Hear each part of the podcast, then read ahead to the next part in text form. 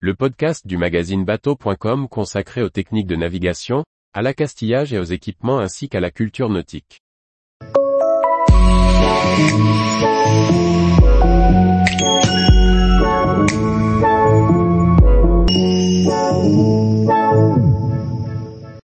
Réglementation et sens marin, pourquoi vouloir les opposer?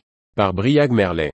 Il est de bon ton de critiquer les règles et de moquer ceux qui les écrivent ou les font appliquer, en leur opposant le fameux sens marin. Mais pourquoi faudrait-il toujours les opposer? À travers ces articles, et notamment les séries de questions sur le permis bateau, notre rédaction rappelle régulièrement les réglementations en vigueur pour la navigation de plaisance.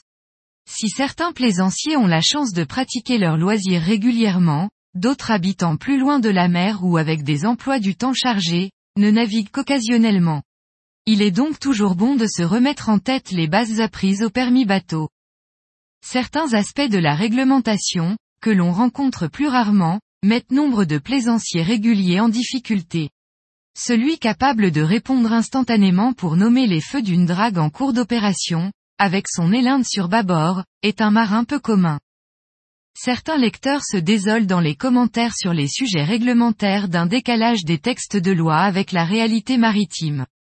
Ils évoquent alors le bon sens marin, qualité essentielle pour faire face aux imprévus en mer et faire les bons choix en navigation. Mais est-il suffisant, lorsque l'on impose au constructeur d'ajouter une plaque indiquant le nombre de personnes qu'un bateau peut embarquer selon la météo, la réglementation donne aux marins le moyen de naviguer en sécurité. Lorsque le RIPAM indique les privilèges lors des croisements de navires, il permet à tous de partager la mer en sécurité. La liberté donnée désormais aux plaisanciers sur le moyen de récupérer un homme à la mer témoigne que les textes législatifs évoluent vers plus de recours au sens marin de chacun. Si l'on est libre de naviguer où l'on veut dans le respect de l'environnement marin, des règles communes pour le partage de la mer et la protection de la vie des plaisanciers restent incontournables tout en étant toujours perfectibles. Tous les jours, retrouvez l'actualité nautique sur le site bateau.com. Et n'oubliez pas de laisser 5 étoiles sur votre logiciel de podcast.